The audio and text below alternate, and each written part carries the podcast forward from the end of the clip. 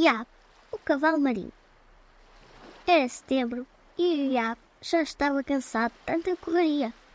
Tenho de continuar a treinar e não tenho dúvidas vou ganhar a grande corrida de dezembro, dizia Iab sempre que o queria ouvir. A corrida de dezembro era, na verdade, realizada em março, no calendário dos humanos. Mas só aprendi isso quando fui viver com eles. Eles quem? Perguntam vocês. Eles, os cavalos marinhos.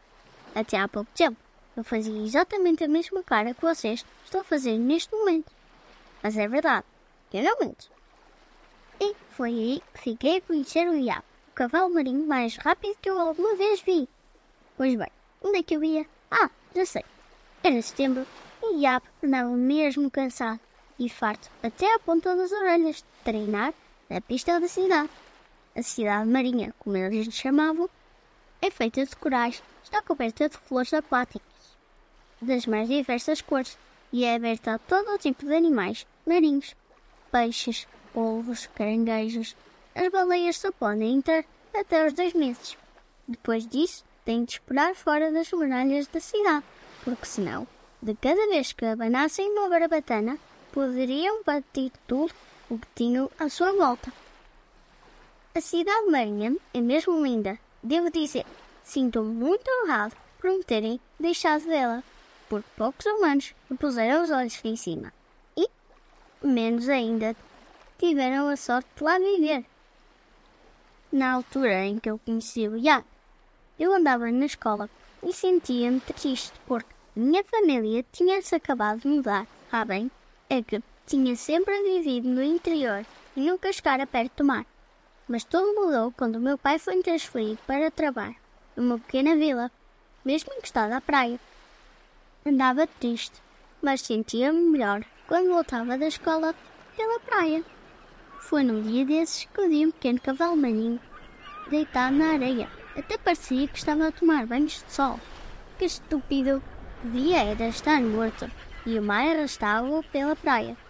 Qual não foi meu espanto quando o cavalo marinho me diz: Pias, caso não tens protetor solar? Até fiquei azul. Os animais não falam, muito menos tão pequeninos. E toda a gente sabe que os cavalos marinhos morrem fora d'água, pensei eu. Perdeste a língua? Nunca conheci um humano que não sabia falar. Tens creme ou não? É que não posso passar aqui o dia todo a conversar sozinho. Foi assim que eu e o Iabo nos conhecemos. E vim mais tarde a descobrir que cada cavalo marinho tem o direito de levar uma pessoa até a sua cidade, mas só pode fazer durante uma vez na sua vida. Foi o poder que o Deus dos mares lhe ofereceu aos cavalos marinhos quando os criou. A partir daí, ficámos bons amigos e nadávamos juntos a seguir à escola. Eu ajudava-o a treinar para as corridas e ele mostrava-me lugares na encosta e debaixo d'água que eu não conhecia. Embora só aguentasse alguns lá embaixo, nunca tivesse fôlego para ir com ele às cavernas da lua ou aos vales dos golfinhos. Uma manhã de fim de semana tinha ido nadar com o Iago quando ele me disse que me queria dar um presente. Nada me preparava, vinha a seguir. Contou-me que pretendia usar o seu poder comigo e que, como éramos tão amigos, queria que eu fosse à cidade para a grande corrida de dezembro. Iago pediu-me para fechar os olhos e deu-me um beijo no dedo do pé. De repente, o mar fez um barulho como uma onda gigante a rebentar. Deve ter demorado um ou dois segundos e, quando abri os olhos novamente, era mais pequeno do que o Iabo. E ele já não parecia um brinquedo, mas sim um cavalo verdadeiro. E agora estávamos dentro d'água e eu conseguia respirar. Fui a nadar ao seu lado, até à cidade, mas nem sequer a consigo descrever em palavras. Só sei que era como estar a ouvir a nossa música preferida, mas o melhor. Tínhamos chegado ao mesmo tempo. Era hora da corrida e estavam lá quase todos os cavalos marinhos deste lado do mar. E a tremia nervoso. Treinara tanto que não aguentava pensar. Podia perder. Faltavam poucos segundos para largarem e eu estava ao lado dele quando o tiro se ouviu no ecoar do fundo do mar. trinta cavalos pararam o seu mais rápido galope a quatro. Mas diabo não se mexeu nem um bocadinho. Esperava gritava: Vai, vai! Ainda podes ganhar, és maior!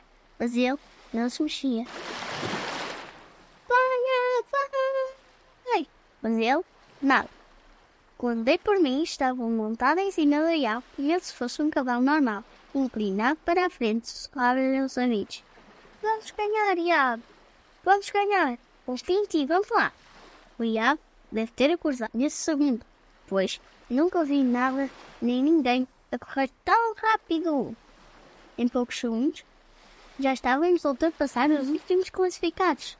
Passámos por eles um avião por uma bicicleta mais tarde, já tinham passado mais de 10 e só faltavam menos de 30 segundos para a reta final. Yo, a corrida é nossa, vamos ganhar, gritava eu. Naquela última reta, o Iab deu tudo que tinha para dar e ganhámos com alguns metros de avanço. O público de raias, robaldos, linguados e muitos outros peixes de que eu não conheço os nomes ficou eufórico e estava salvando e tirando-nos para cima das almas de todas as cores. A festa da vitória foi incrível. Dançámos, rimos e bebemos. Perto do fim da festa, e ela Já são quase horas de ir para casa. Daqui a uma hora, a magia vai passar e eu posso estar debaixo de água quando isso acontecer. Contentei a excitação. Nem dera por tempo a passar. Quando olhei para o meu relógio, já eram quase horas de sentar. E eu só pensei: Ainda bem que a minha mãe deu este relógio que trabalha a 20 metros de profundidade. Que estúpido fui eu em fazer troça dela, perguntando-lhe como é que eu achava que eu ia nadar tão fundo. Decididamente, a minha mãe e quem fabricou este relógio sabiam mais do que eu. Sabiam que andavam por aí muitos cavalos marinhos mágicos. Vitória, Vitória, acabou-se a história.